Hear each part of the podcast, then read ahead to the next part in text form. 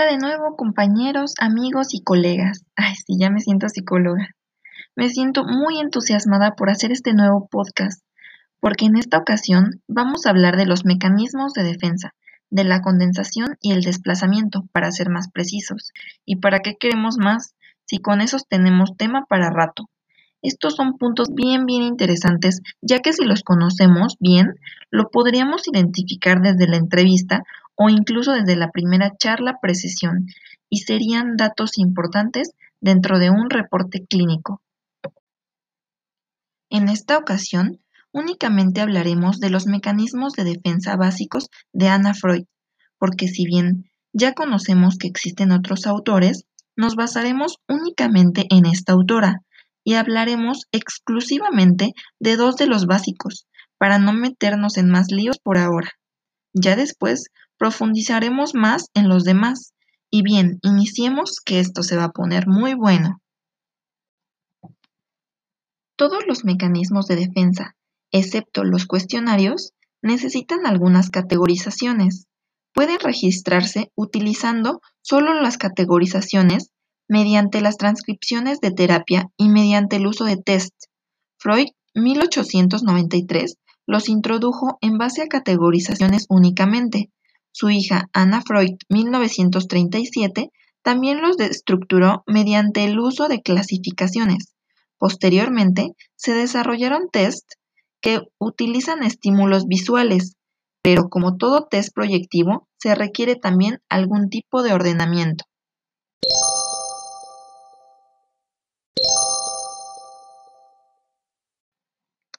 Y así es como llegó la preciosa clasificación de los mecanismos de defensa a nuestras preciosas manitas, que aunque muchas veces los conocemos, no sabemos identificar cuando los tenemos enfrente o incluso cuando somos nosotros los emisores de estos.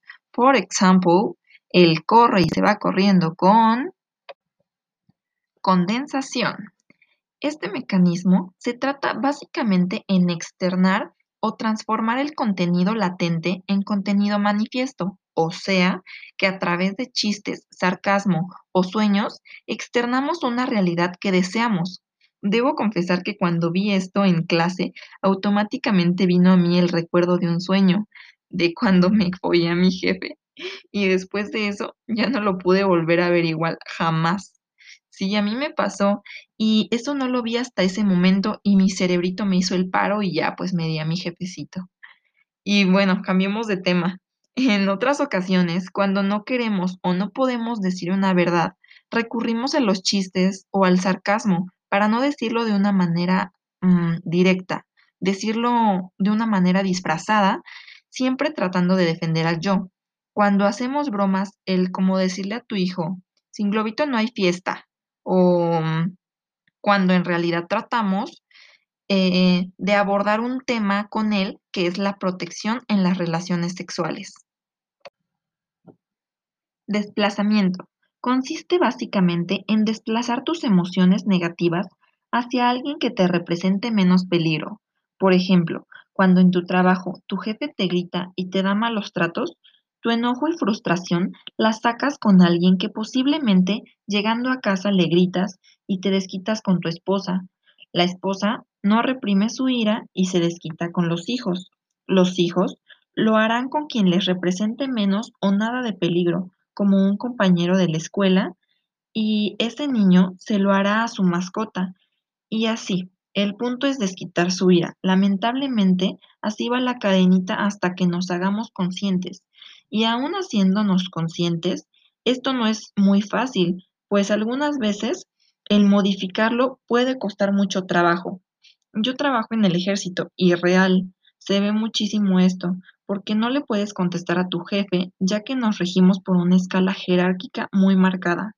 En alguna ocasión llegué súper mal emocionalmente, agotada, desvelada y frustrada. Solo quería descansar.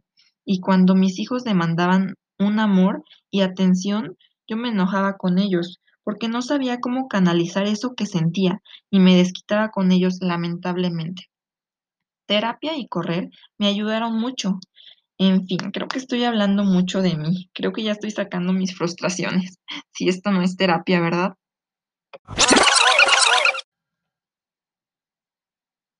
Y bien, me van a decir que para qué queremos todo esto, por qué, para qué, cuál es el motivo de este podcast tan aburrido contando historias de mi vida. Pues bien, Baumeister, Dahl y Sommer, 1998, afirman que la función de los mecanismos de defensa es mantener y proteger al self de los conflictos internos y externos que pueden amenazar y dañar la percepción positiva del self.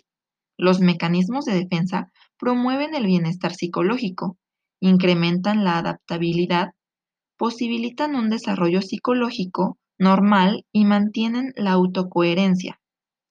Debido al hecho que reducen, alteran y manipulan la propia conciencia respecto a las percepciones, deseos, pensamientos y sentimientos perturbadores, las defensas tienen una función dual, protegen y defienden al yo de los impulsos indeseables.